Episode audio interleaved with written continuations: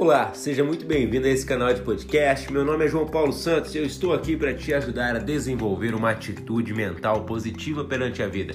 Esse é o episódio número 15 de uma série de 21 sobre o livro Arte de Lidar com Pessoas, de Jamil Albuquerque, um livro que já vendeu mais de 220 mil cópias.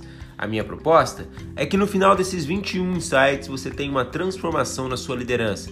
Se você topa o desafio, fica comigo, se inscreve no canal e no final compartilhe esse episódio para mais pessoas.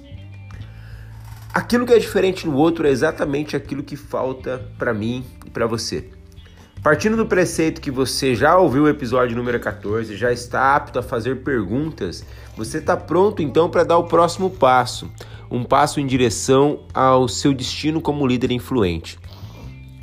Depois que eu desenvolvo essa habilidade de perguntar, eu preciso também me preparar na habilidade de saber ouvir. Mas não é ouvir por ouvir, é estar aberto à opinião e às ideias da outra pessoa. Pensa na seguinte situação: você tem um problema para resolver com outra pessoa, seja ele pessoal ou profissional. Você está aplicando todas as técnicas vistas até o momento. Começou de forma amigável, tem uma personalidade agradável, está fazendo perguntas adequadas.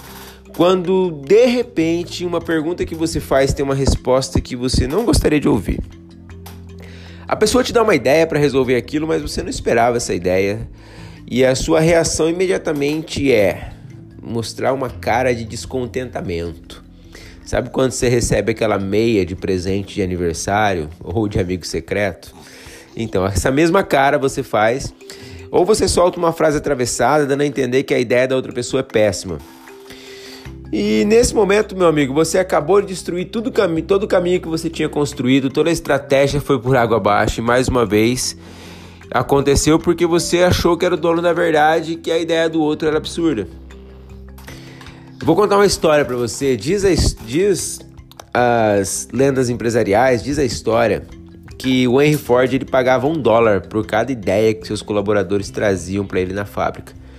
E a maioria delas era bem ruim. Mas no meio de uma centena havia sempre uma que podia ser aproveitada. Ele tratava tudo de forma igual, recebia a ideia e pagava um dólar. É claro, isso é, é óbvio que isso, é, é, esse fato fazia com que as pessoas levassem ideias malucas só pelo fato de quererem receber esse dólar. E um dia ele foi questionado se ele não percebia que ele estava sendo feito de bobo. E ele disse que não, que o combinado era aquele. Ele não estava sendo feito de bobo, ele estava consciente que isso poderia acontecer. Mas esse era o combinado, para cada ideia, um dólar. E isso estava sendo cumprido. E a questão é que no meio de centenas de, sei lá, de mil ideias nas quais eles, ele gastasse mil dólares, com certeza ele encontrava uma que lhe pouparia outras dezenas de milhares de dólares, ou uma que lhe faria lucrar milhões de dólares. Henry Ford sabia respeitar o princípio de ser simpático às ideias das outras pessoas. Se você quer jogar o jogo da liderança e está no comando através das técnicas aplicadas aqui, apresentadas aqui, fazendo perguntas, por exemplo, você deve estar disposto a ouvir as ideias e ser simpático a elas, porque elas podem estar dizendo algo que você ainda não enxergou. Assim como as ideias devem ser respeitadas, as opiniões também, principalmente aquelas dadas de forma sensata.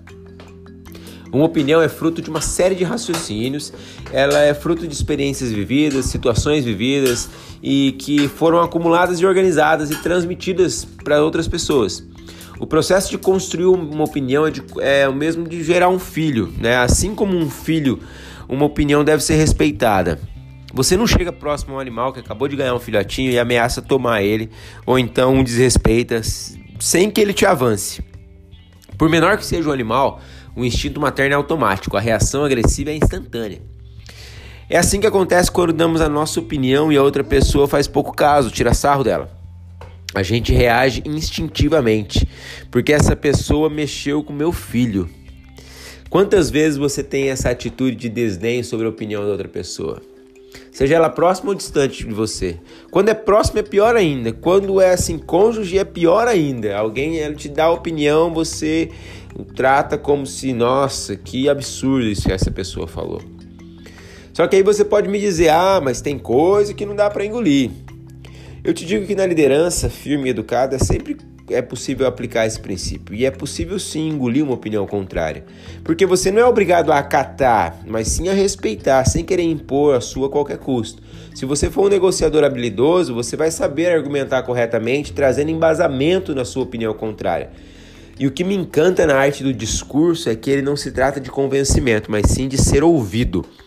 Você precisa ser hábil para ser ouvido.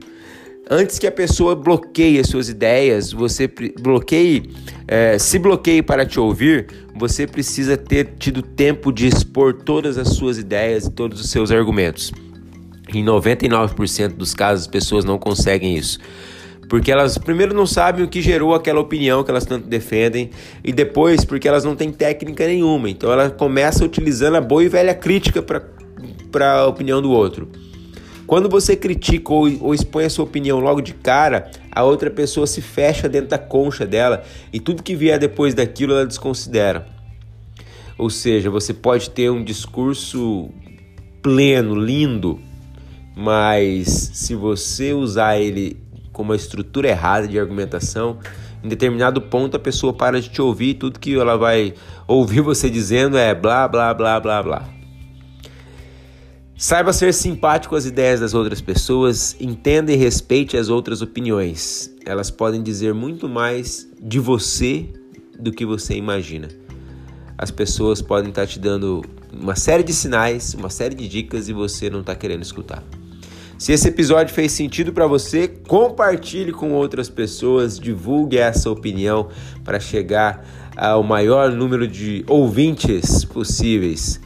Conto com a sua colaboração. Um grande abraço, nos vemos amanhã no episódio 16.